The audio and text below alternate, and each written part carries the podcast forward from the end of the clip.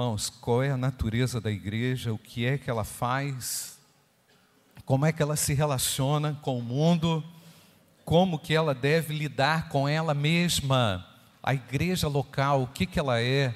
A importância de sermos igreja, uma comunidade ativa no nosso uh, ambiente, não é? naquilo que nós conhecemos, naquilo, nas nossas vivências coletivas.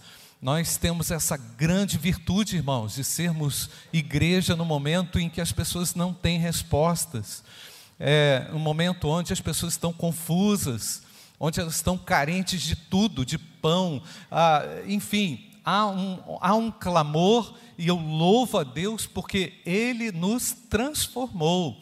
E podemos, como é, seres transformados e agora conectados com Ele, auxiliar, servir, podermos atuar de maneira eficaz, de maneira poderosa na terra, onde Ele vai nos usar e vai usar as nossas ações, vai usar os nossos dons, vai usar as nossas habilidades. Deus quer potencializar a cada um de nós, irmãos, para a obra do ministério. Não é? Comecei a falar sobre o que é a Igreja de Cristo domingo passado, e eu quero é, destacar mais um texto, um texto, né? Um texto que nós lemos semana passada, 1 Pedro 2, 9 e 10, diz assim: Vocês, porém, são geração eleita, sacerdócio real, nação santa, povo de propriedade exclusiva de Deus, para proclamar, ou a fim de proclamar, as virtudes daquele que o chamou das trevas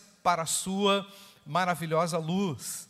Antes vocês nem eram povo, mas agora são povo de Deus. Antes não tinham alcançado misericórdia, mas agora alcançaram misericórdia.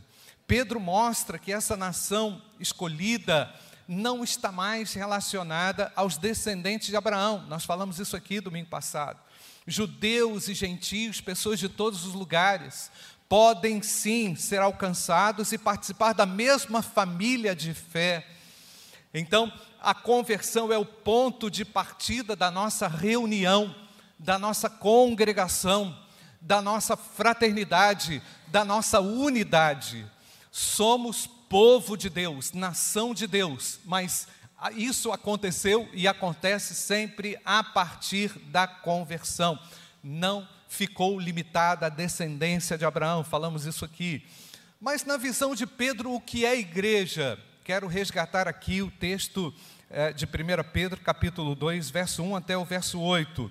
Diz-nos o texto: portanto, abandonem toda maldade, todo engano, a hipocrisia, a inveja, bem como todo tipo de maledicência e agora Pedro enfatiza: como crianças recém-nascidas, desejem. Então tem dois verbos aqui: o primeiro, abandonem, e depois, como nascidos de novo, como crianças, desejem o genuíno leite espiritual, para que por ele, só por ele, pelo leite espiritual, lhes seja dado crescimento para a salvação, se é que vocês já têm experiência de que o Senhor é bondoso.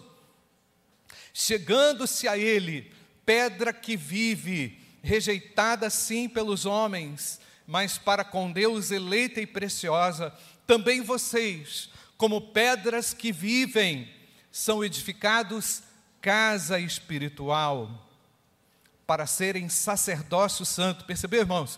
Para que, como pedras vivas, sejam edificados casa espiritual, para serem sacerdócio santo, a fim de oferecerem sacrifícios espirituais agradáveis a Deus por meio de Jesus Cristo.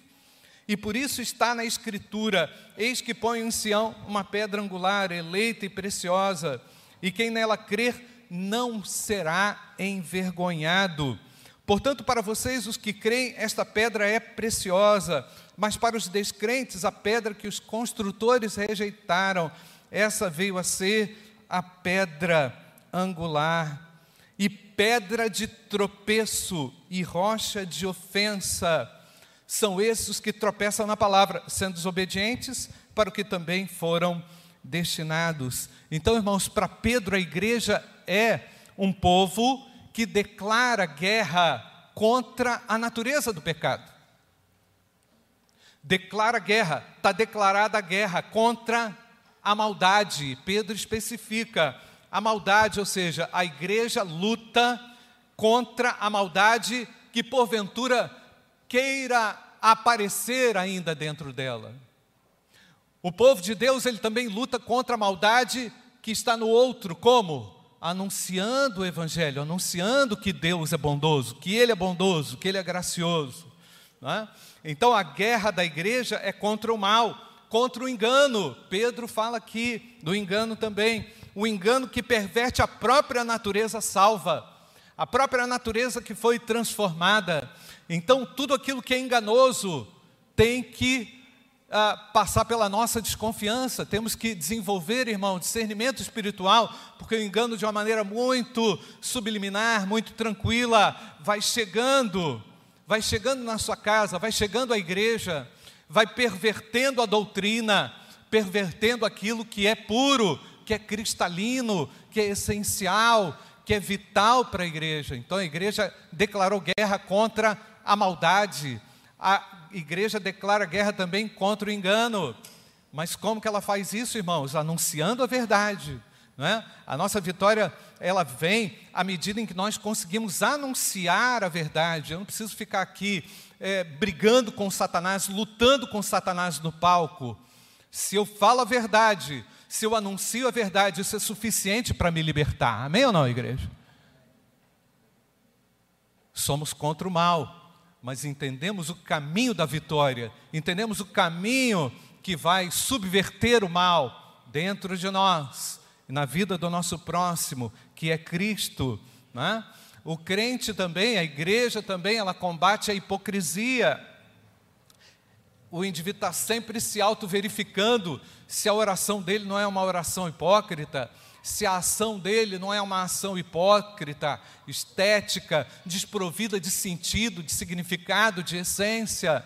Né?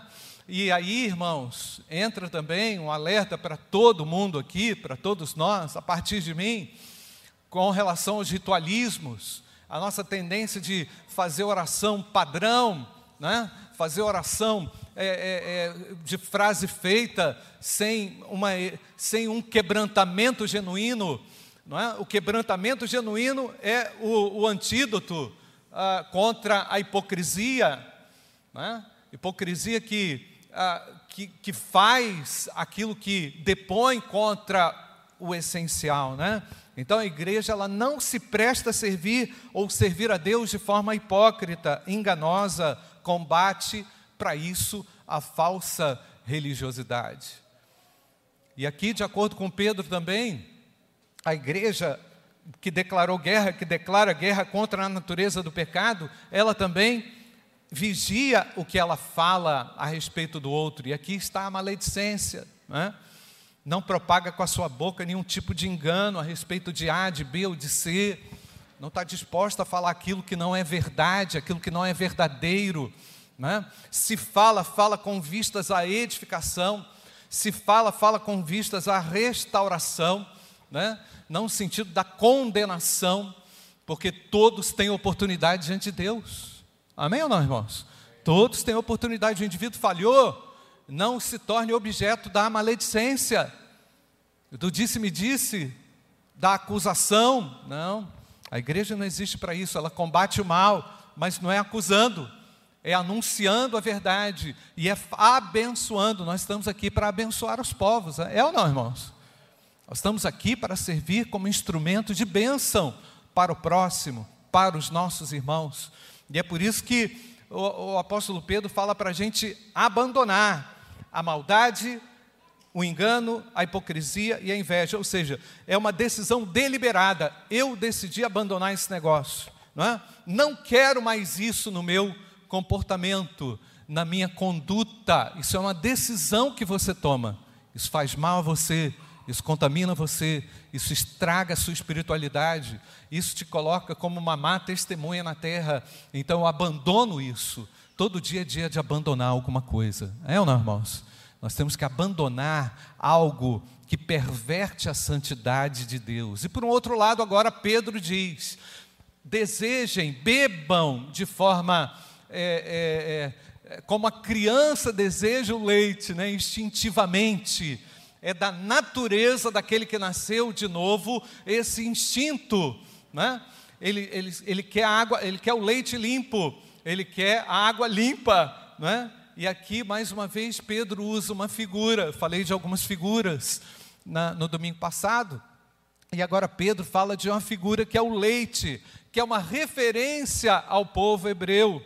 Apesar da carta dele não ser uma carta direcionada ao povo hebreu, Pedro conhece muito bem a história do seu povo, sabe muito bem aquilo que o seu povo viveu no passado.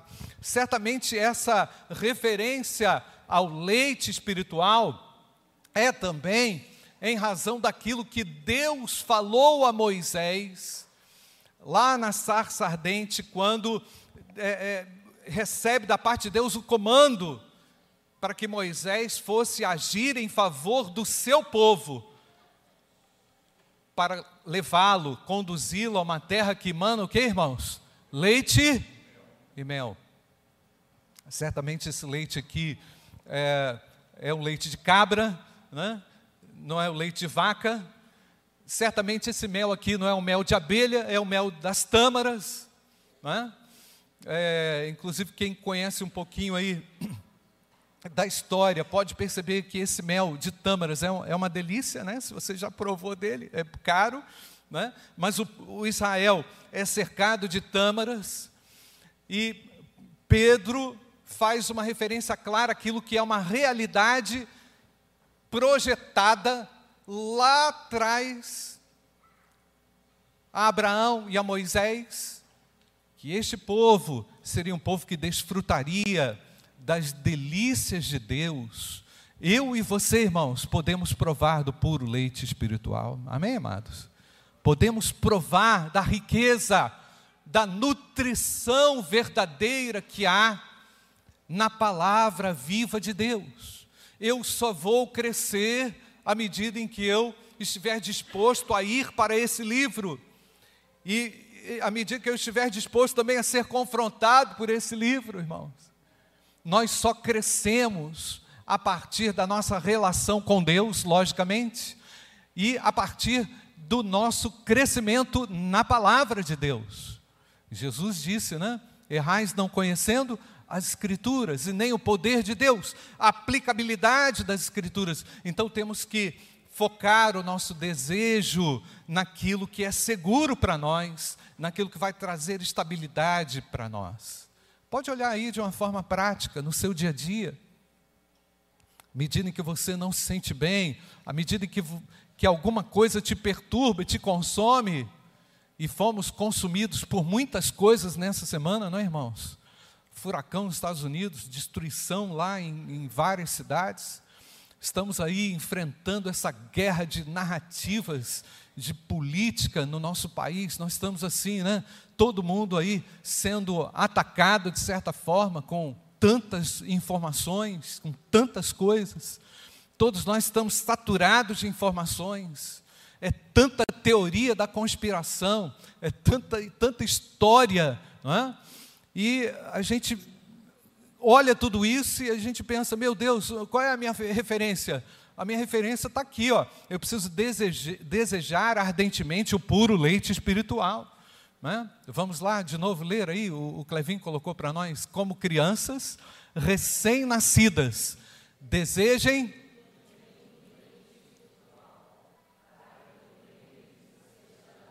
crescimento. A, a igreja é um povo que bebeu do leite espiritual, que bebe do leite espiritual, né? ainda que a humanidade esteja dividida de uma maneira tão, tão grosseira, ainda que a gente esteja vivendo uma guerra aí na nossa sociedade, nós estamos crescendo à medida em que nós vamos bebendo desse puro leite espiritual. Você está crescendo, diz amém, irmãos. Então vamos crescer ainda mais, vamos desenvolver ainda mais, vamos nos transformar ainda mais a partir da ingestão do leite, desse desejo que aflora então, quando você vê todas essas coisas, para onde que você vai? Você vai para a palavra. O crente, quando vai para a palavra, ele encontra respostas, ele encontra direção, ele encontra alento, ele encontra crescimento para a salvação. Amém, irmãos? Tome uma decisão segura. Tome uma decisão segura. Verifica aí o que está guerreando no teu coração. O que está lutando, não é? Por que, que você está lutando tanto a ponto de não querer mais esse leite? Aliás, isso é um engano que o diabo coloca aí na mente do povo de Deus. Ah, você já conhece a Bíblia, não é? Você já leu a Bíblia, mas à medida que você lê com o coração, você percebe que você nunca leu, porque Deus se renova à medida em que eu busco genuinamente a palavra de Deus. E eu já falei, irmãos, falei aqui quarta-feira, falei domingo também. Nós estamos passando lá pelo profeta Jeremias. E quanta determinação, quanta garra, quanta convicção, irmãos. Se há algo que nós podemos aprender com esse profeta é a convicção. De maneira alguma, aquele homem, ainda que reduzido, lógico que foi reduzido, ninguém o ouvia, reduzida na sua mensagem, ele tinha certeza de que aquilo que ele falava agradava a Deus, ainda que não agradasse aos homens, irmãos. Então, presta atenção: à medida que você ingere o leite espiritual, você vai se tornando mais convicto, você vai se tornando mais seguro, você vai se tornando também mais capaz para anunciar a verdade e testemunhá-la de maneira eficaz. Ah, pastor, por que, que fulano de tal está crescendo tanto e eu não estou crescendo? Por que fulano de tal está é, prosperando na sua vida espiritual e eu não estou prosperando na minha vida espiritual? Talvez essa seja a diferença, meu irmão. Você não se empenha, você está bebendo de fontes que não são seguras. Ou, ou seja, você está acreditando mais naquilo que é falado do que aquilo que foi escrito pelo próprio Deus. E está escrito aqui, irmãos: o nosso Deus triunfará no final. Você crê nisso ou não, irmãos? Nós somos o povo da promessa de Deus, que desfrutaríamos de quê? De uma terra que Ele prometeu, que Ele nos garantiu. Portanto, irmãos, estamos peregrinando, estamos no caminho.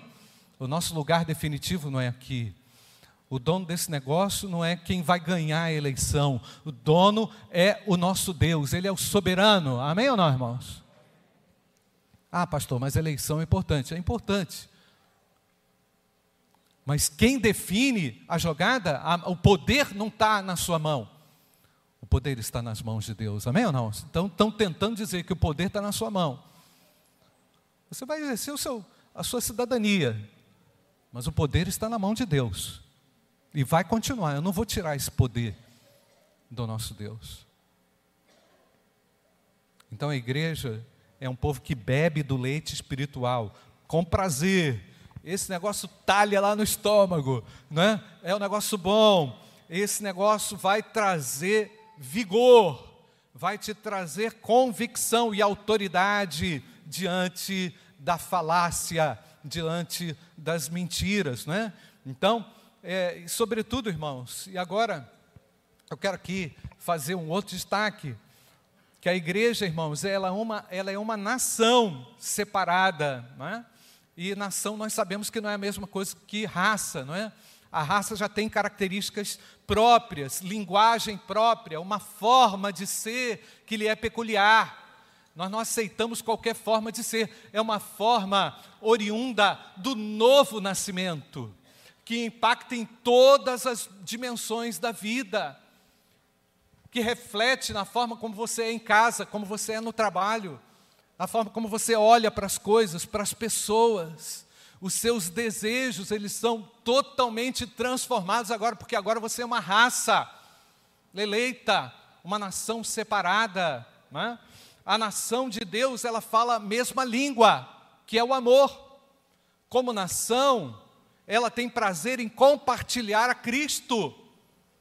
O meu desejo é compartilhar a Cristo lá no Vale do Jequitinhonha e por onde eu for, por onde a gente passar. Nós queremos que o nosso amigo, por isso, irmãos, que nós não desistimos de orar por um amigo no trabalho, por um parente que está aí é, tanto tempo sem tomar uma decisão por Jesus. Onde é que está a guerra da igreja? É, é, na, é no joelho, é na oração, é na comunicação eficaz de um testemunho do Evangelho. Então a nação de Deus, ela combate o egoísmo. Ela não quer prevalecer sobre as outras, a força, é? pela força, pelo poder, pela conquista, por qualquer obra de manipulação humana. Não, a nação de Deus, ela combate o egoísmo, mas usando as armas de Deus. Então, é uma nação que foi purificada, que foi santificada, que declarou guerra contra o mal. É uma nação que ingere leite espiritual e se nutre a cada dia, todo dia tem nutriente para nós.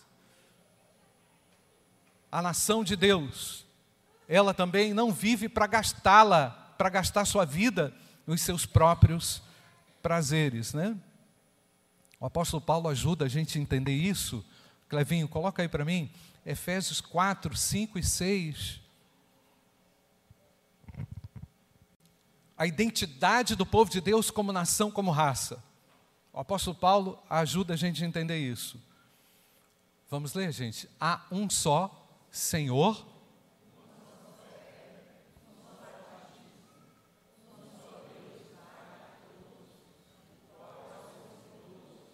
age por meio de todos e está em todos. Sendo assim, irmãos, a igreja ela compartilha muitas coisas em comum, né? Por ser chamada de nação, essa nação é santa porque Deus a separou, Deus a escolheu. Embora existam tantas denominações diferentes, entre nós batistas também, tantas igrejas diferentes, com hábitos diferentes, com estilos diferentes. Nós somos um só povo, irmãos. Nós somos uma só nação. E isso não quer dizer que nós temos que ser da mesma forma, no sentido da uniformidade. Aliás, a uniformidade ela não produz unidade.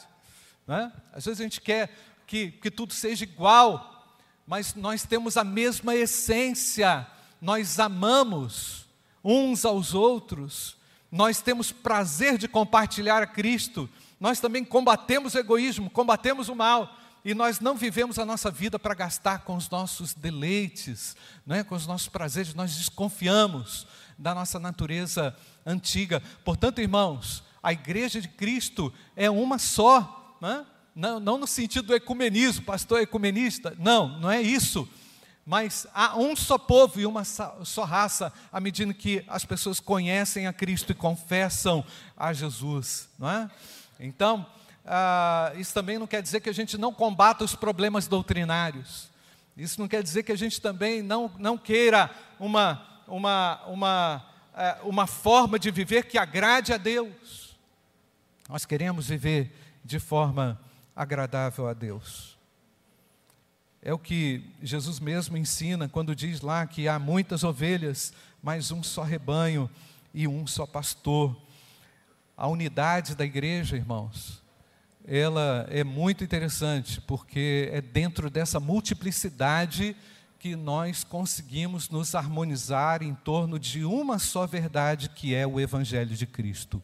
E aqui eu lembrei, eu fui fazer um curso em 2006 e tinham cristãos, líderes de muitos lugares do mundo, uh, tinham mais de 100 líderes lá, e um belo dia o coordenador do curso chegou lá e parou a aula e ele falou assim, gente, não, eu preciso dar uma explicação aqui para vocês. Tinha gente da África, tinha gente de todos os lugares, Bangladesh, uh, de onde mais? Do Panamá, da América Latina, uh, enfim, do leste europeu, tinha mu muitos alunos ali naquela classe. Aí o, o, coordenador falou o seguinte: gente, deixa eu explicar aqui uma coisa. Nós temos aqui uma lavanderia. Aí ele começou a explicar sobre a lavanderia que tinha no lugar. Ah, aí explicou como é que se lavava as roupas, como é que fazia o asseio lá das roupas, explicou que tinha ferro de passar, né? E eu tentando entender o porquê que ele estava falando aquilo. Depois ele tira uma, aqui de baixo ele tira um saco assim de desodorante.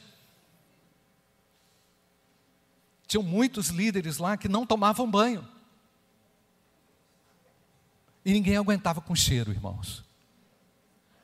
Porque primeiro naquelas localidades não tinha água para lavar roupa. Então a roupa, a gente percebia que tinha umas pessoas lá com a mesma túnica, quase 30 dias reunido o cara com a mesma túnica, com a mesma roupa, sem lavar. E também não tinha desodorante.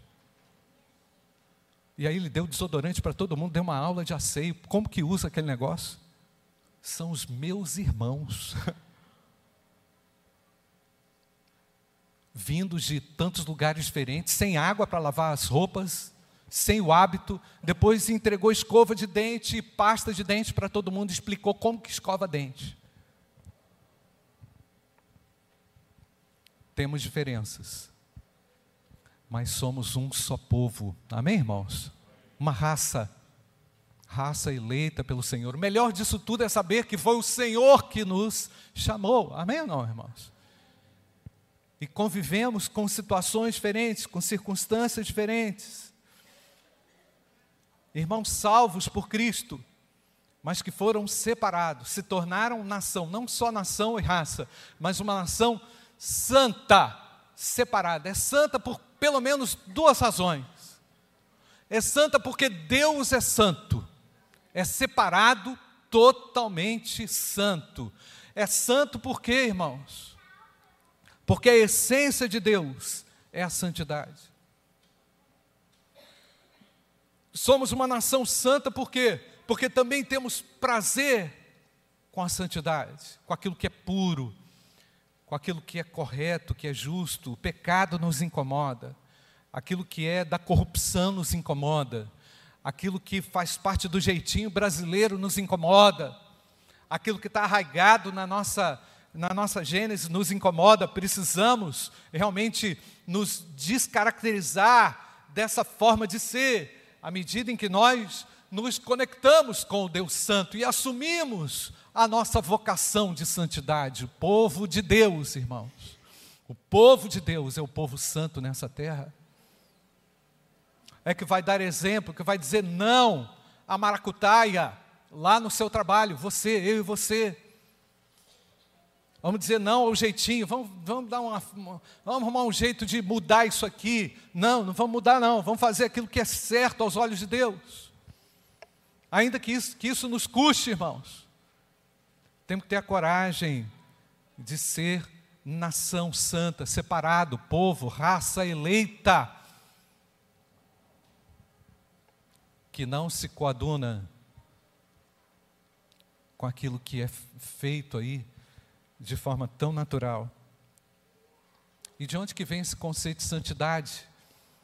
Tão impresso, tão vivo, é lógico, é da pessoa de Jesus Cristo, mas também vem do conceito de santidade do Antigo Testamento. Coloca aí, Clevinho, Levítico 19, versículo 1 e verso 2. O Senhor disse a Moisés: Fale a toda a congregação dos filhos de Israel e diga-lhes: o que está escrito, irmãos?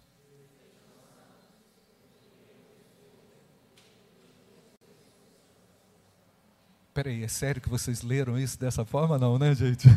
Não é sério, não, né? Então vamos ler sério agora. Fale a toda a congregação dos filhos de Israel e diga-lhes: sejam santos, porque eu, o Senhor, o Deus de vocês, sou santo. Percebeu, irmãos? A determinação é por isso, pelo fato de Deus ser santo e separado e puro, nós também refletimos pureza no nosso olhar, nos nossos afazeres. Ah, pastor, mas tem maracutaia lá no meu trabalho. Você não é obrigado a entrar nesse negócio. Faz o seu trabalho. Você foi, você foi contratado para fazer aquilo que é certo e você vai fazer aquilo que é certo. Amém, irmãos? Encare isso. Ah, se alguém perguntar, eu estou fazendo aquilo que é para fazer. Eu não vou entrar no esquema. Por quê? porque essa é a determinação, essa é a vontade de Deus. Então, os antigos hábitos, eles precisam ficar para trás, não é? eles não podem fazer parte da nossa é, vida diária. E Hebreus também, Hebreus 12, 14, coloca aí, Cleverson, para mim. Olha só agora, hein, irmãos. Agora é importante, tudo é importante, mas esse texto é muito importante. Procurem viver em paz com todos.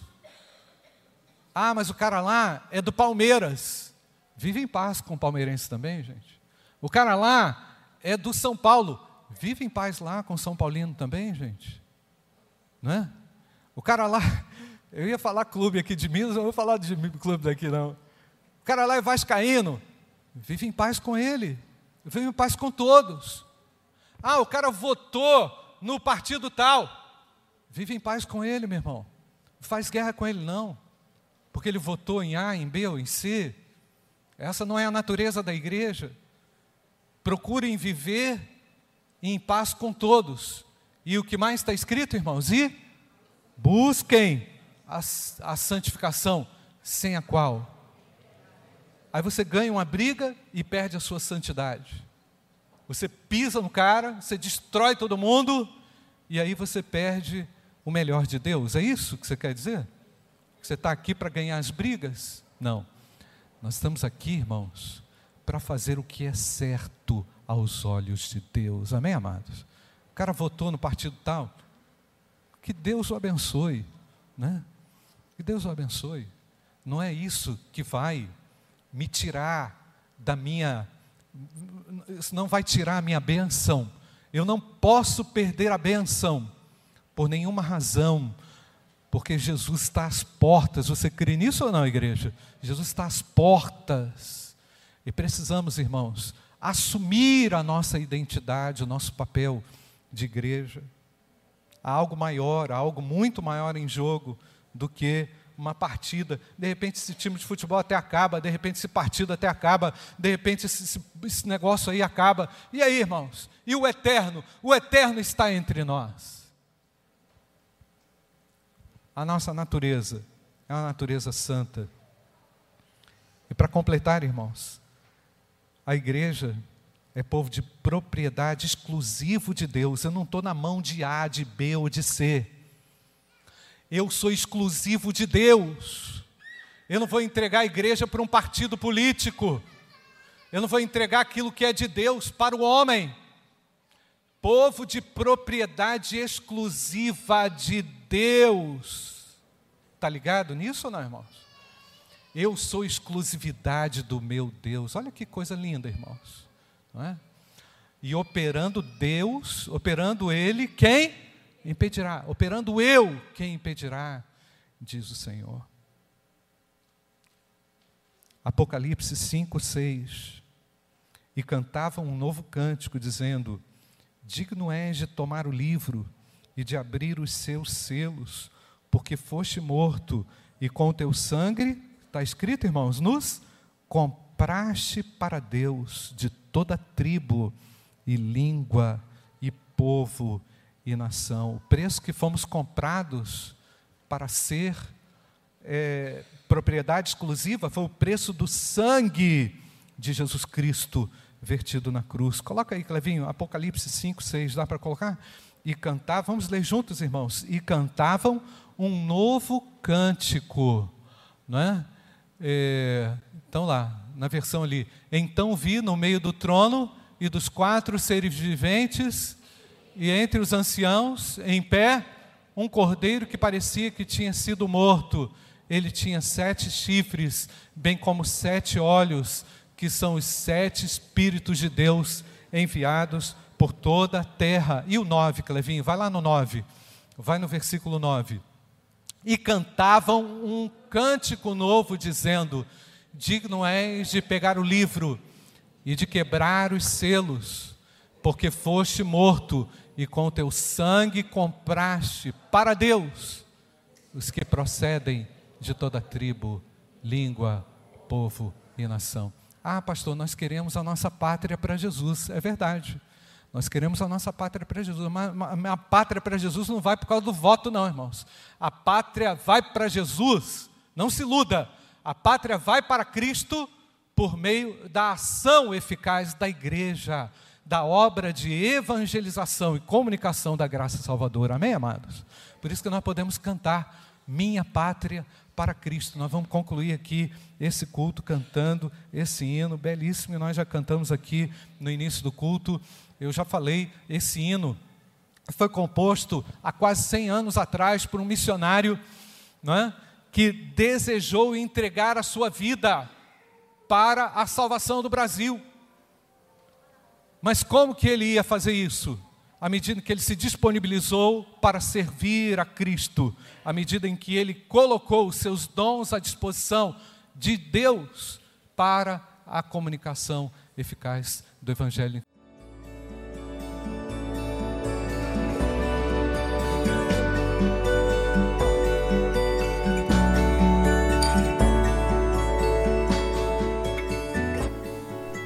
Igreja Batista do Bom Retiro tem plena convicção de que a palavra de Deus é poder para salvar e transformar vidas. Nosso desejo é que essa mensagem tenha alcançado seu coração. Para saber mais sobre quem somos e em quem acreditamos, acesse ibbrpatinga.com.br.